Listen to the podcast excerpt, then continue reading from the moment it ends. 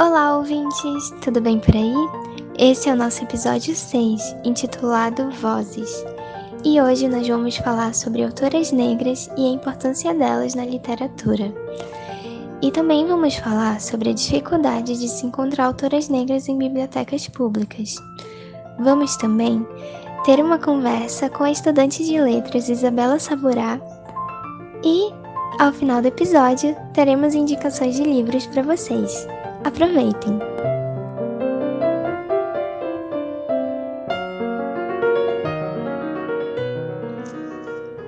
Nós sabemos da importância das bibliotecas para atender a comunidade de uma forma geral. Pensando na realidade brasileira, composta em sua maior parte por pessoas pardas e negras, elaboramos este episódio para falar acerca da representatividade das vozes negras no romance brasileiro. O Brasil conta com uma tradição de autores e autoras negras já consolidada. Alguns estudos já foram feitos em acervos de bibliotecas públicas a fim de verificar a presença desses autores e autoras. Porém, o que se obteve desta pesquisa é de que não há uma inserção devida dos livros de literatura afro-brasileira em acervos públicos e, sem dúvidas, isso compromete a democratização da biblioteca. Dessa forma, vamos nessa primeira parte falar da primeira autora negra no Brasil. Maria Firmina era negra e nordestina, filha de mãe branca e pai negro, registrada sob o nome de um pai ilegítimo e nascido na ilha de São Luís, no Maranhão.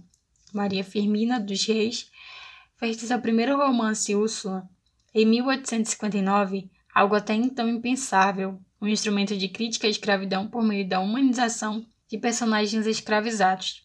Em sua literatura, os escravos são pessoas nobres e generosas, estando em pé de igualdade com os brancos. Quando a autora dá voz a eles, deixa que eles mesmos contem suas tragédias. Isso é um salto imenso em relação a outros textos abolicionistas. A autora lançou um gênero literário sem precedentes no Brasil e deu as diretrizes para os romances abolicionistas que apareceram apenas décadas depois. Firmina foi a primeira mulher a ser aprovada em um concurso público no Maranhão para o cargo de professora primária. Com o próprio salário, se sustentava sozinha em uma época em que isso era incomum e até mal visto por outras mulheres.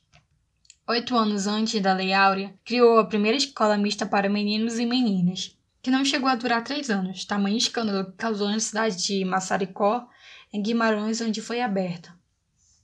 A autora foi bem conhecida entre os maranhenses do seu tempo. Professora, gozava de certa circularidade nos jornais. Apesar de mulher, não ficou nas margens sociais do período em que viveu, mas teve que enfrentar o silenciamento de suas obras. Sua obra foi esquecida por décadas e recuperada somente em 1962 pelo historiador paraibano Horácio de Almeida em O Sebo do Rio de Janeiro. E hoje até seu rosto verdadeiro é desconhecido. Nos registros oficiais da Câmara dos Vereadores de Guimarães está uma gravura com a face de uma mulher branca, retrato inspirado nas imagens de uma escritora gaúcha, com quem Firmina foi confundida na época.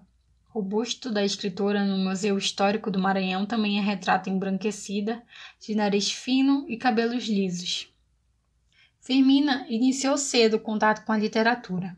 Em 1830, quando se mudou para a casa de uma tia, que era um pouco mais rica na vila de São José de Guimarães, aos poucos ela foi entrando em contato com referências culturais e com outros de seus parentes ligados ao meio cultural, como Sotero dos Reis, um popular gramático da época. Foi daí e do autodidatismo que veio o gosto pelas letras. Quando se tornou professora, em 1847, Firmina já tinha uma postura anti-escravista bem desenvolvida e articulada. Sendo aprovada para professora, recusou-se a andar em um palanque desfilando pela cidade de São Luís nas costas de escravos. Na ocasião, Firmina teria afirmado que escravos não eram bichos para levar pessoas montadas neles. Mas era muito difícil, né? Praticamente impossível para uma mulher expor sua opinião contra a escravidão, ainda mais para uma mulher negra, foi a estabilidade e o respeito alcançado como professora que abriu espaço para que Firmina lançasse seu primeiro livro, o romance Úrsula. Bem diferente dos escritos de mulheres da época, o romance não era de perfumaria, nem algo sem profundidade. Ao contrário, foi o primeiro livro brasileiro a se posicionar contra a escravidão a partir do ponto de vista dos escravizados. Antes até de Navio Negreiro, de Castro Alves, e de A Escrava Isaura, de Bernardo Guimarães. Em Úrsula, Firmina faz questão de mostrar a crueldade de Fernando, senhor de escravos e vilão da história. Mas a pérola do livro é a personagem Susana, uma mulher escravizada que frequentemente recorda-se de sua época de liberdade. Ela diz: é horrível lembrar que criaturas humanas tratem os seus semelhantes assim, e que não lhes dou a consciência de levá-los a sepulturas asfixiados e famintos. Anos depois, quando já se firmara como escritora e professora, e quando o movimento abolicionista já estava mais difundido no Brasil, a autora publicaria um conto ainda mais crítico, A Escrava, que conta a história de uma mulher de classe alta sem nome que tenta sem sucesso salvar uma mulher escravizada. Com o passar dos anos, tendo apenas um livro publicado, o nome de Firmina desapareceu. O assunto de que tratava era insalubre demais. Uma falante escravista em uma das províncias mais escravistas do Brasil. Não a levaram a sério localmente. Não queriam ouvi-la falando. Ela não teve como levar o seu texto para outros lugares. Pouco se sabe sobre outros possíveis textos de Firmina, sobre os detalhes de sua vida ou sobre como uma mulher negra de origem pobre alcançou tanto sucesso em pleno regime escravocrata. A própria biografia de Firmina, escrita por José Nascimento Moraes, filho em 1975, tem como título Maria Firmina, Fragmentos de uma Vida. Então, diante disso, né, apresentamos um pouco sobre os fragmentos da vida de Firmino. E logo mais apresentaremos outros autores que com toda certeza têm muito a contribuir para o nosso acervo cultural. Olá, ouvinte! Agora nós vamos conversar com a estudante de letras da Universidade do Estado do Amazonas, Isabela Saburai. Ela é negra e também pesquisadora em literatura afro-brasileira e nós vamos conversar um pouco sobre autoras negras. Então, eu vou começar. Isa, qual foi o teu primeiro contato com um romance que tinha uma personagem negra? As bibliotecas públicas ajudaram você de alguma forma? Menina, é uma pergunta muito complicada, né? Puxando assim nas profundezas da minha memória. Eu lembro que a primeira vez que eu me li dentro de um contexto literário, me li no sentido de me vi, vi uma pessoa como eu, apesar de toda uma problemática, né, envolvendo uma hipersexualização do corpo feminino negro, que eu só fui entender com maior propriedade muito tempo depois, é a Rita Baiana, do Curtiço, da Luísa Azevedo. Foi a primeira vez que eu me senti, abre aspas, personagem, que percebi que existia uma narrativa sobre uma mulher com características análogas às minhas. É uma personagem que é, ela dança, ela exala simpatia, charme e logicamente tem a sensualidade. Uma mulher que brilhava aos olhos de quem a assistia. É, acho que foi a primeira vez assim que eu não fui uma criança que leu literatura infanto-juvenil, infantil, assim. Eu comecei lendo já as paradas que são consideradas clássicas, mas que para mim só eram livros que estavam dentro da minha casa. Não vem de família rica, vem de uma família que foi escrava do seringal e passou fome na fronteira, mas que acreditava muito na educação, né? Então meu avô gostava muito de ler. Ele ascendeu assim socialmente de alguma forma através dos estudos e ele foi minha influ maior influência como leitor. Então, em casa eu tinha de Machado de Assis a Visconde de Taunay, parada toda dos clássicos, né? O que são considerados clássicos, mas que para mim na época só eram livros que estavam lá. Meu primeiro contato, assim, foi com a Rita Baiano, que eu falei assim, eu falei personagem negra. É isto. Ela é uma personagem negra. Com toda essa questão da hipersexualização, como foi comentado, né? Que eu não tinha essa noção na época. Mas eu me vi nela, que era uma mulher que era a, a famigerada moleca, né? Que a gente chama aqui. E uma coisa engraçada também, uma curiosidade, é que eu costumava também imaginar a, a personagem Marcela de Brás Cubas, do Machado de Assis, como uma mulher negra. Não sei se pela minha vivência dentro de terreiro, com pombogiras e, e diversas entidades de linha de esquerda, que a gente chama, né? Mas a, a Marcela, por ser uma prostituta de luxo, prostituta não, né? Uma, uma profissional do sexo. Vamos usar os termos corretinhos aqui, bonitinhos, né? Galera que tá ouvindo, profissional do sexo. E então eu via muito a Marcela como uma pombagira, né? Acho assim, na minha imaginação de menina, assim, iniciante na literatura. Também a Capitu, Nunca talvez. Tinha... Ai, a, a é Capitu. Tem a questão do cigana, né? E eu sempre tive uma compreensão. Por ter a questão do terreiro, né? As mulheres ciganas, as entidades ciganas dentro de terreiro, são mulheres negras. Mulheres que foram também escravizadas, né? Então, uhum. eu tinha um lance com a Capitu, da Capitu também ser. Mas era, tipo, o, prim... o que foi realmente impacto que me deixou assim, oh meu Deus, é uma personagem negra e eu posso afirmar isso, foi a Rita Baiana mesmo. Mas eu pensava muito nessas outras duas personagens, naquela ideia de me tentar me encontrar dentro dela, porque a gente tenta se encontrar. Você está assistindo um filme, você tenta se encontrar nele. Você está assistindo um, um, uma série, você tenta se encontrar nela. Você tá. Qualquer coisa que você busca, você tá procurando algo que seja um pouco. que tenha um pouco de ti naquele algo, né? É verdade. Então tem isso. Bibliotecas públicas, eu não posso te dizer que foi um pilar na minha construção enquanto leitora, porque eu já fui visitar bibliotecas públicas, eu já estava na na adolescência, 12 anos já é adolescência, na época que eu comecei a estudar no centro. Então tinha biblioteca municipal, eu tinha cadastro, foi quando eu comecei, assim. E eu não ia lá buscar livros, assim, eu ia buscar mais coisas que eu não tinha dentro de casa. É, eu lembro que tinha muitos jornais, é, algumas peças de arti é, artigos de decoração, eu ia mais pelo ambiente, pelo espaço. Eu gostava de estudar lá, tipo, fazer as atividades da escola, sentada em uma das mesas, com uma das meninas que estudavam comigo e eram minhas parceiras de bater perna. Eu gostava muito desse rolê, assim, mas a biblioteca pública, ela não foi um, um, um suporte na, na minha questão literária, e principalmente quando se trata da questão de literatura afro é, afro, afro-brasileira e afro-brasileira de autoria feminina. Aí que passou longe mesmo. Eu acho que é, é isso. É, eu acho, eu acho não, né? É fato que a questão da representatividade é essencial em qualquer coisa que a gente vê, lê, ouve.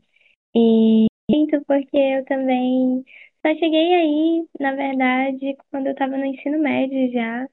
E eu não estava no centro, era puramente por bater perna e estudar lá. Era interessante. É, você, você vê o ambiente assim, dá uma parada legal, entendeu?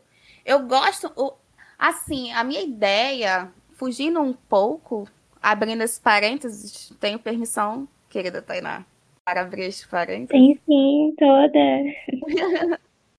Abrindo parênteses, a questão dos lugares do centro e como o centro é um lugar elitizado, né? E a gente sabe que tem toda uma é toda a consequência de uma uma espécie de higienização, né?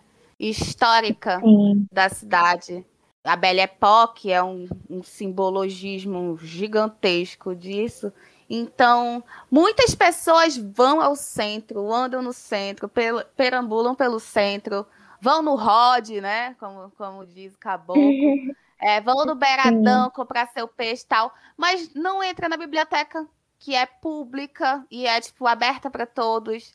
É, o próprio Teatro Amazonas, que é gratuito para moradores locais. é, dentre outros espaços culturais, que a gente tem muito. A gente é privilegiado para cacete, que a gente tem muito espaço cultural que é de graça. 0800 rolê bacana para fazer. Você não tem dinheiro, você não tem um put. Você quer chamar o, o bofe, a bofa, para fazer um rolê, para dar um rolê, chame para um rolê cultural. E essa é o parênteses que eu abro, né? Porque aqui, falando como educadora já, eu acho que a gente tem que utilizar esses espaços, é ocupar. Porque tá ali, é aberto para todo mundo. Só que as pessoas não se sentem pertencentes àquele espaço, né? É então verdade, elas não, é elas não entram, elas não têm curiosidade de entrar. Mas é legal você saber que você pode entrar. E são espaços que te transformam muito. Você não precisa ser o saber quem foi o, o, o danadinho do Eduardo Ribeiro para achar a casa dele uma coisa muito gostosa de entrar. Você entra, você vê aquele piano, você vê aquele espelho de cristal maravilhoso que mostra até o seu âmago, se der. É, e tem uma pessoa ali contando a história, né? Que são os agentes culturais. A- até pela a, a questão imagética, né? A ambientação. Poxa, é tão legal. E as pessoas perdem isso porque elas são totalmente privadas disso. Não tem essa, essa motivação cultural, sabe? A gente tem privilégio em ser gratuito, a gente tem privilégio é, por ser espaços abertos para a comunidade, mas só que é aberto até que ponto? Se essa comunidade não sabe que está aberto para ela, entende? Até um tempo desses você não podia entrar de bermuda no Teatro Amazonas. Veja só o absurdo. Uma cidade quente que só o cão, você não pode andar de bermuda. Num espaço cultural, que é um lugar onde você tem que ir com roupas esportivas mesmo. Porque você vai ali para se sentir confortável, para descontrair de alguma forma.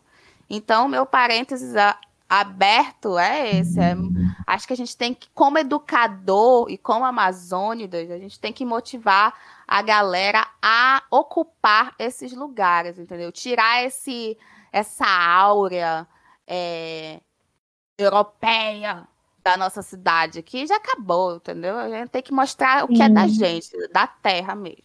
Esse é, esse é o parênteses. É, eu concordo muito com o que você fala, porque eu vejo muito isso. Acho que uma falta de incentivo à própria população ocupar esses espaços e também a falta de pertencimento, porque é, acho que a- algumas pessoas nem se imaginam lá dentro. Eu conheço pessoas que nunca foram também.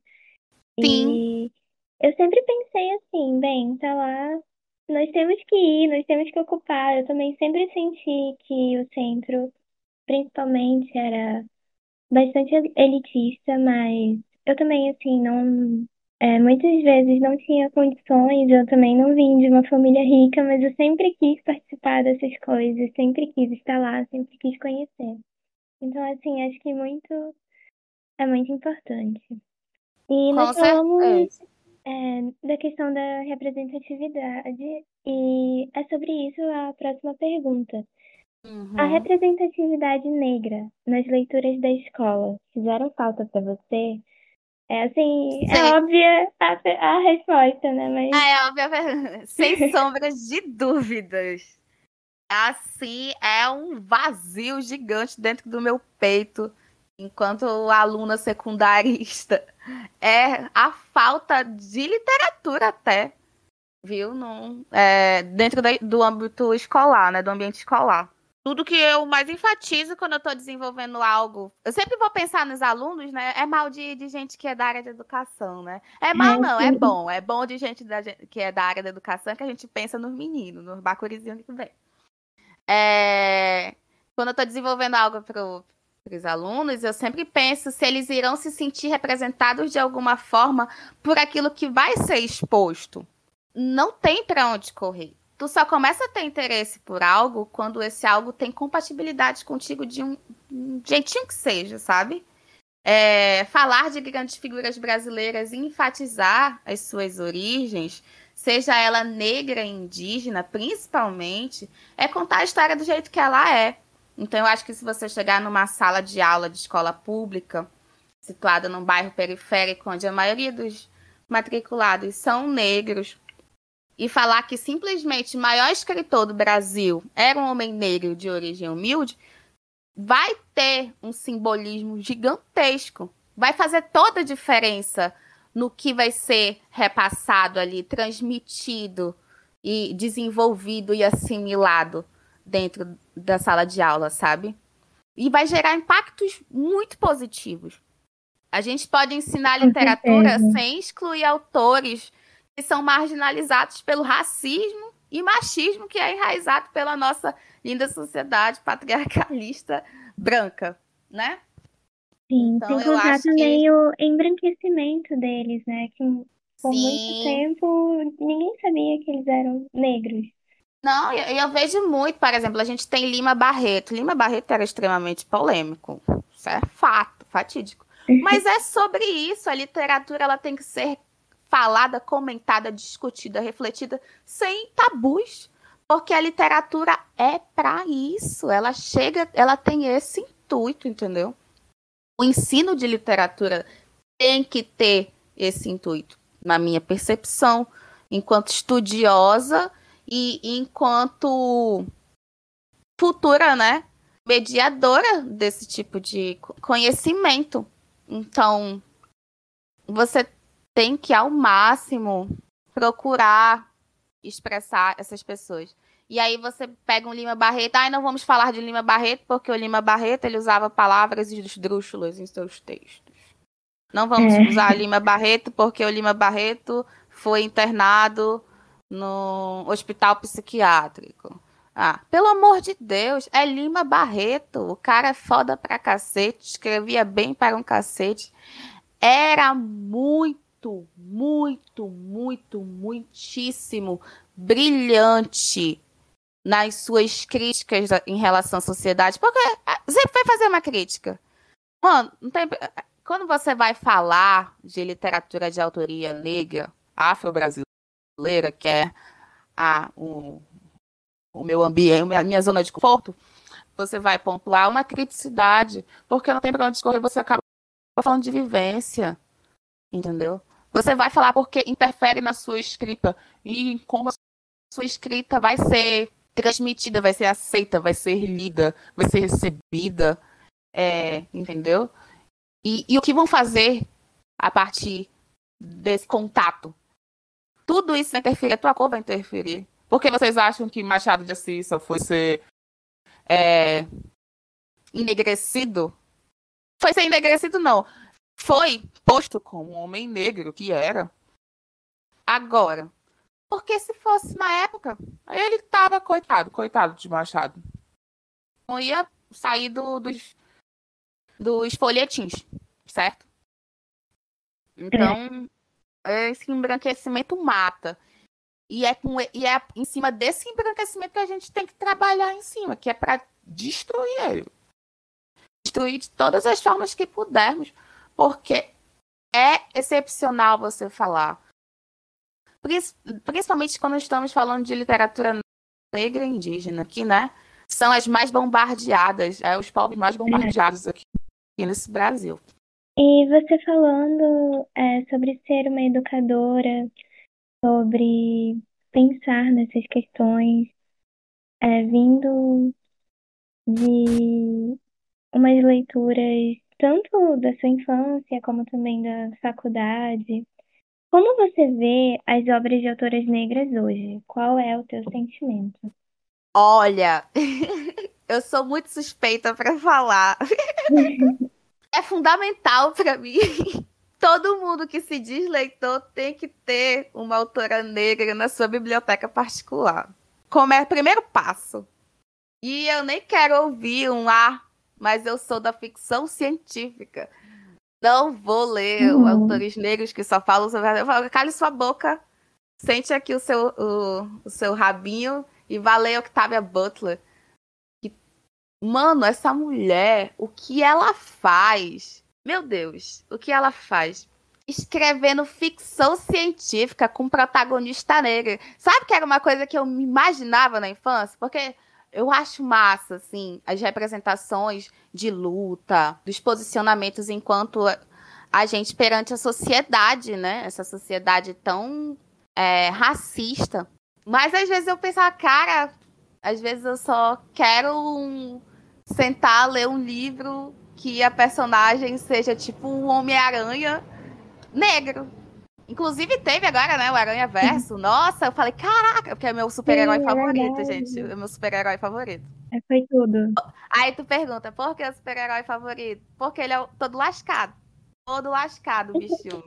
Órfão. Ele... ele... é real. Ele gente é real. como a gente. Gente como a gente. É, tá vendo? A representatividade importa sim. E aí, às vezes, eu tava afim disso. E a Octavia Butler foi lá e escreveu a parábola do semeador, bota lá uma menina no meio de um num contexto de uma guerra apocalíptica e que não tem nada e ela é tipo assim, só uma pessoa vivendo no apocalipse, sabe? E eu fiquei, é isto, é isto, é exatamente isso. E ela está finalmente é sendo traduzida que... e ela escreve Ai, uma ótimo. aventura mirabolante como ninguém, tá? Tem literatura de autoria negra para todo mundo, então não tem desculpa. A gente tem a Ana Maria Gonçalves, que escreveu uma obra épica Ai, sim, na linha da historiografia de ficção, historiografia de ficção. Você quer saber se a pessoa é? Pode falar a palavra, não sei, a palavra com pode, F, que todos sabem. Quer saber? Vou usar excepcional, né? Podemos ter alunos aqui, vamos, vamos respeitar, que eu sou meio desbocada, hein, gente? Desculpa aí. Que escreveu uma obra épica de historiografia de ficção, uma primazia da arte, da escrita, para mim. São 700 páginas de puro suspiro, assim, aquele suspiro que vai lá nas profundezas do. que vai lá no, do dedinho mindinho do, do pé, sabe? É, historiografia de ficção. Quem é. Olha só.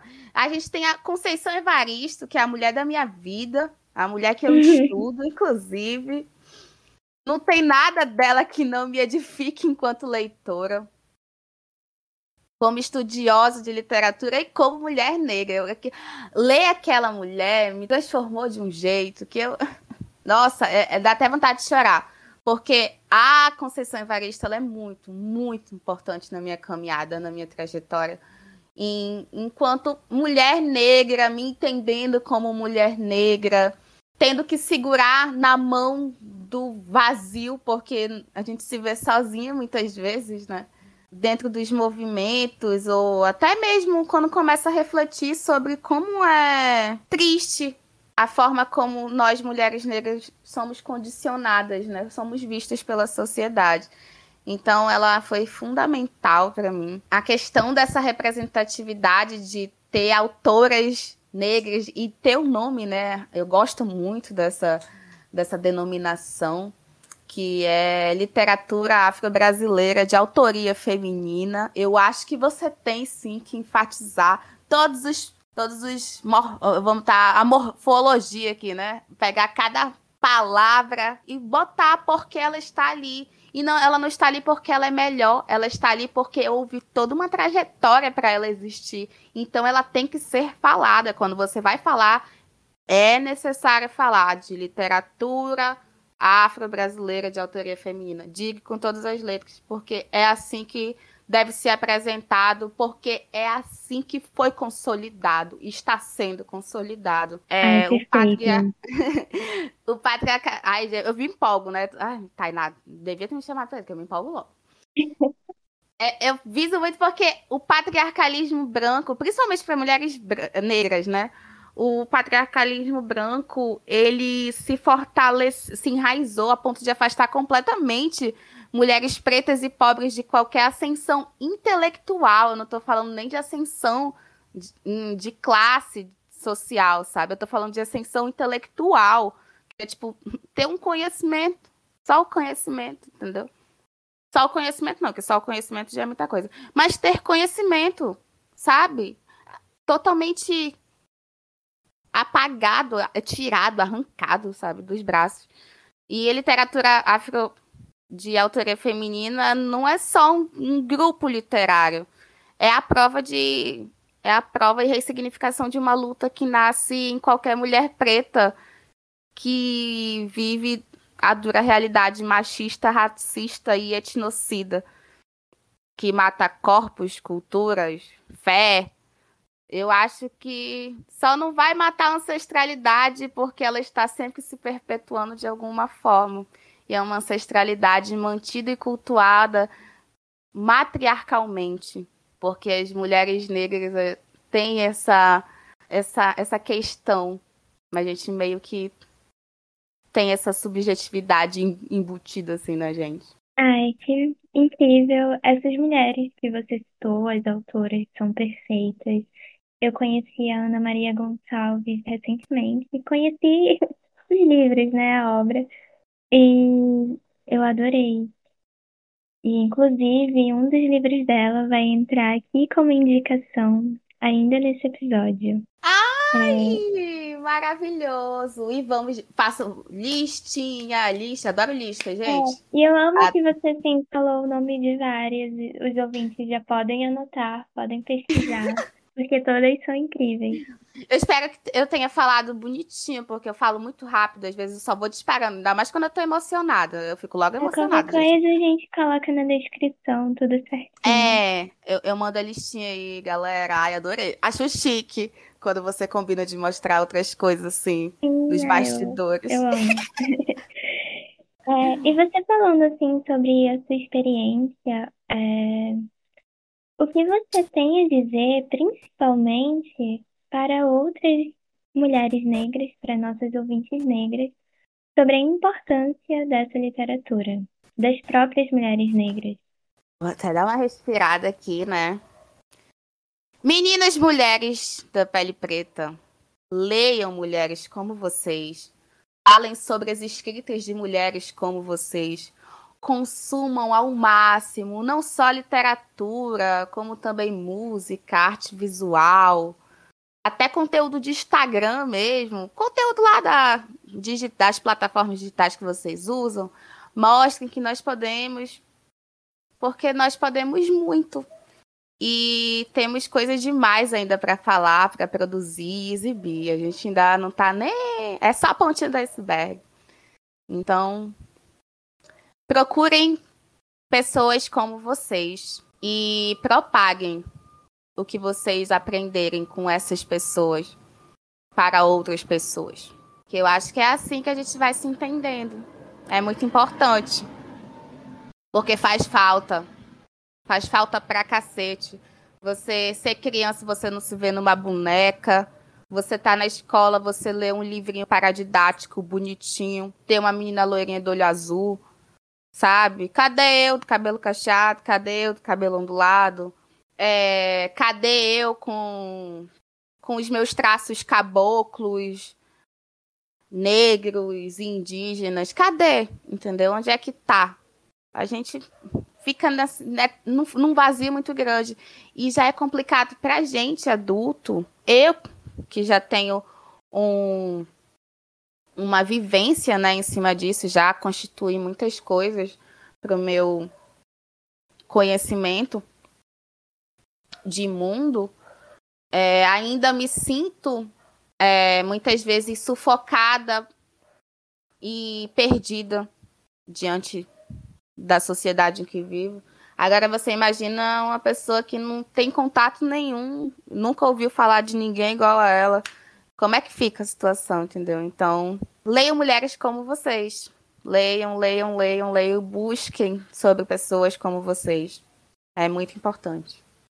É muito importante. Essa sua fala tem um grande valor, porque é, eu imagino, assim, já ouvi muitos relatos sobre a questão da representatividade mesmo. É, de você não conseguir se ver em nada. Principalmente relatos de mulheres negras, porque a gente sabe que a sociedade é completamente racista. Você é negra, ainda é mulher, então assim, carrega muita coisa. Então, é. pensando nessas recomendações, o que você indica pra gente? Qual obra você indica de autoras negras Pode ser filme, pode ser romance, pode ser o que você quiser. Olha só, listinha. Pode anotar aí, todo mundo, papel e caneta. Cadê vocês com o. É o Keep, né? Que meu namorado me ensinou a usar, que eu achei maravilhoso. Uhum. É um, um negocinho do, do Google. Tipo um, um, Google Docs, mas só que é de notas. É um bloco de notas Sim, do um bloco Google. de notas, né? Incrível! Eu não sabia que existia isso. Achei fantástico. Anotem Ele fica aí. na nuvem. É, fica tudo na nuvem, não salva nada no computador. Achei maravilhoso. É um negocinho assim. Inclusive, tem até que dar uma mexida nele. Bom, é obras que eu indico, né? Calma aí. Tem que pensar um pouco.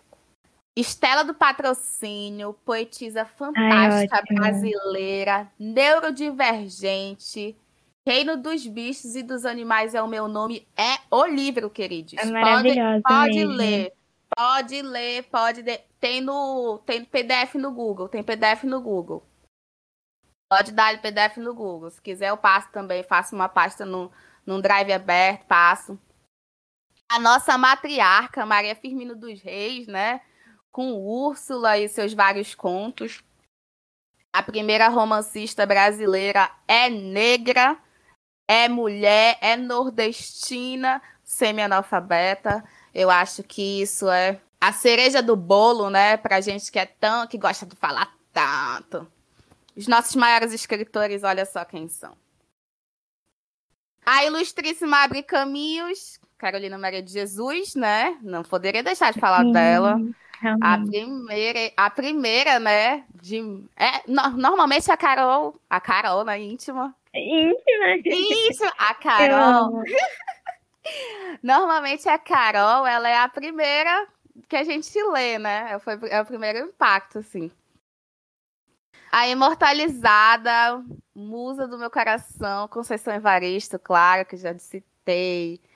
Acho que música, vamos de música agora, né? Que eu gosto de música, adoro música. Gilberto Gil, Expresso 2222, álbum divino. Ele é um reizinho, sabe? É reizinho. Milton Nascimento, Assunção, Cátia de França, Jardim Macalé, o Lulu Melodia, ai, sou viúva deste homem, inclusive. Chico Sainz, outro homem que perdi também. Ai, pode dar ali na discografia de todos, todos. A discografia completa de todos esses que eu citei são artistas fundamentais, assim, nossa, você se vê na música, você tá dançando e você fala, meu Deus, olha só isso. Ah, é, é outro naipe, é, é, é gostoso, é, é, uma felicidade muito grande. Ai, são hum, ótimos. Pra leitura. Ouçam leitura. tudo. Ouçam tudo. Calma, eu acho que tem mais, eu acho que tá faltando. Tainá, desculpa, Tainá, gente, não sei se tem tempo. Corta, Isabela. Não. Ai, ah, leiam Lélia Gonzalez. Angela Davis, Bell Hooks, Feli Carneiro, Abdias do Nascimento. Faz toda a diferença entender a história e tantos outros aspectos sociais com os nossos olhos, os olhos das pessoas negras, né? O, o não, quando não é contado pelo branco. Escutem funk, nada melhor que som de preto de favelado que quando toca ninguém fica parado, Escutem sabe? Rap. Escutem rap. Racionais MCs, pelo amor, escutem tudo desses meninos. Racionais MCs, perfeitos. No cinema eu sou pebinha. No cinema eu sou pebinha. Acho que o Spike Lee, o Jordan Peele, que tá bombando, né? Olha, eu faço playlist. Se quiserem apreciar, eu faço Sim, playlist com todo pode mundo. Pode compartilhar com a gente. É, nós, nós estamos em todos os lugares. É só procurar e apreciar. É, é isso. A democratização do conhecimento é isso. Se vocês quiserem de, do que a Isa citou, vocês podem pedir que vai ter. Uma vai hora ter. vai, ter, vai chegar nas suas mãos. então é isso, amiga. Muito obrigada. Ai, eu que agradeço. Foi muito gostoso. Muito obrigada pela conversa, por fazer Ai, parte. Rememorei muitas coisas, gostei muito. Me chamem pro próximo, por favor. Quem tem podcast me chama, adoro falar. Sou viciada em falar. Tudo que você falou é muito importante. Eu sei que muitos ouvintes vão se identificar e vão.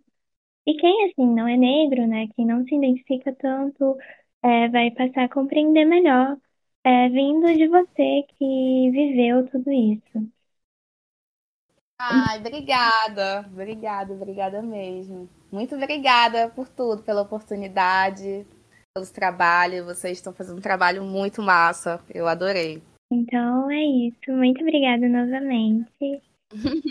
Beijo, meu amor. Beijo. Então, ouvintes, chegamos na nossa parte preferida, que é a indicação de livros. E hoje nós vamos indicar três livros importantíssimos para vocês. O primeiro é Um Defeito de Cor, de Ana Maria Gonçalves. Ana Maria Gonçalves é uma autora brasileira de Minas Gerais, e seu livro, Um Defeito de Cor, é narrado por Keinde, que até os oito anos de idade vivia em Savalu, África. Após a morte da mãe e do irmão, ela, junto da avó e de Taiwo, sua irmã gêmea, viajam sem rumo e chegam ao Uidá. Nessa cidade, as três são capturadas e jogadas em um navio negreiro com destino ao Brasil. Ao fim da viagem, resta Keinde como única sobrevivente da família. A nova escrava vai trabalhar em uma fazenda na ilha de Taparica. Convém observar aqui a recorrência do mar na vida da personagem, que perpassa a narrativa mapeando o trânsito dela. Na Fazenda, a protagonista passa boa parte da infância e adolescência e é sexualmente abusada pelo senhor e dessa relação nasce seu primeiro filho, Banjocô. Depois de morar em Itaparica, Keinde muda-se para Salvador com a Sinhá, Começa a trabalhar como escrava de ganho e compra sua liberdade. Casa-se com Alberto, um comerciante português, e tem um filho que mais tarde é vendido como escravo pelo próprio pai. Após descobrir o desaparecimento do filho, Keinde percorre outros estados para tentar localizá-lo. Frustradas as tentativas, retorna à África na esperança de encontrá-lo. Lá, tenta recomeçar a vida, reencontra os amigos de infância, conhece um negro de uma colônia inglesa, fica grávida de gêmeos e casa-se com ele. Mesmo com os amigos, filhos e marido, a narradora ainda sente falta do Brasil, e principalmente do filho perdido. Em Uidá, Keinde funda uma construtora de casas como as do Brasil e se transforma em uma grande empresária. Depois de ter criado os filhos, sente que precisa voltar ao Brasil. Já com mais de 80 anos, ela pega de novo o navio e, ao fazer a última viagem de sua vida à procura do filho, resolve escrever a sua história. Na expectativa que o filho possa encontrar os escritos e na esperança de que sua memória permaneça viva, volta ao Brasil relembrando seu passado, refletindo sobre sua vida, costurando suas lembranças. Esse livro é extremamente emocionante e faz escorrer as lágrimas dos mais frios. É um livro assim que te leva a pensar em tantas coisas, bate aquela depressão pós-livro também. É um livro muito forte, muito intenso. E o próximo da lista é Ponciá Vicência, de Conceição Evaristo. Conceição Evaristo é uma escritora brasileira e escreve diversos gêneros textuais, como poesia, contos, ensaios, entre outros. E a obra narra a trajetória de Ponciá Vicêncio, uma mulher negra desde sua infância até a idade adulta. Ponciá mora com a mãe, Maria Vicêncio, na Vila Vicêncio, no interior de Brasil, onde vive numa população de descendentes de escravos. Seu pai e seu irmão trabalham no cultivo da lavoura da família Vicêncio, que é proprietária das terras onde todos moram e trabalham. Ademais, são donos do sobrenome dos habitantes da vila, como a família de Ponciá.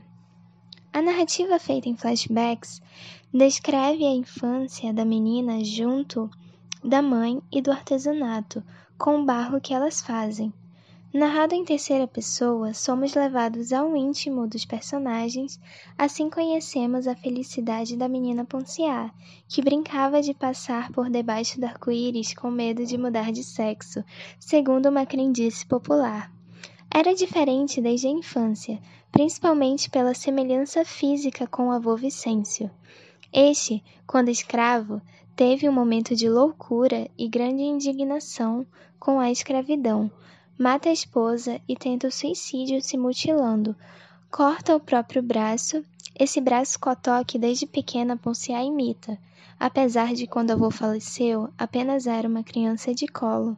Ela modela um boneco de barro idêntico a ele, que deixa a mãe espantada. E por esse motivo todos dizem que ela carrega a herança do avô. E por fim, o último livro da nossa lista de hoje é Tudo de Bom Vai Acontecer, de Sef Ata, autora nigeriana-americana que teve muitas obras transmitidas internacionalmente. Em meio à guerra civil nigeriana e à sucessão de golpes militares que abalam o país, Enitan Tayo e Sheri Bakari tornam-se amigas. Apesar de ainda não compreenderem os problemas terríveis de seu país, as duas meninas de 11 anos crescem enfrentando o terror da repressão política e a reprovação da mãe de Enitan, que considera Sheri uma péssima companhia para a filha. A partir dessa amizade clandestina, Enitan abandona a inocência da infância. Ao longo de três décadas, confrontando-se com o peso da tradição e o desejo de mudança, ela mergulha nas contradições da terra onde nasceu e descobre que a felicidade é uma batalha constante em um país escravizado por seu passado.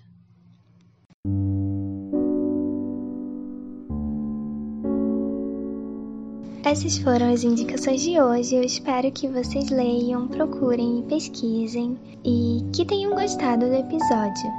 Não deixem de nos acompanhar nas redes sociais, no Instagram, arroba ponto seguido, e não deixem de ler nosso blog, ponto seguido, pod.blogspot.com. E também você tem a opção de nos ouvir no YouTube. É só acessar o canal Letras em Rede. Até o próximo episódio.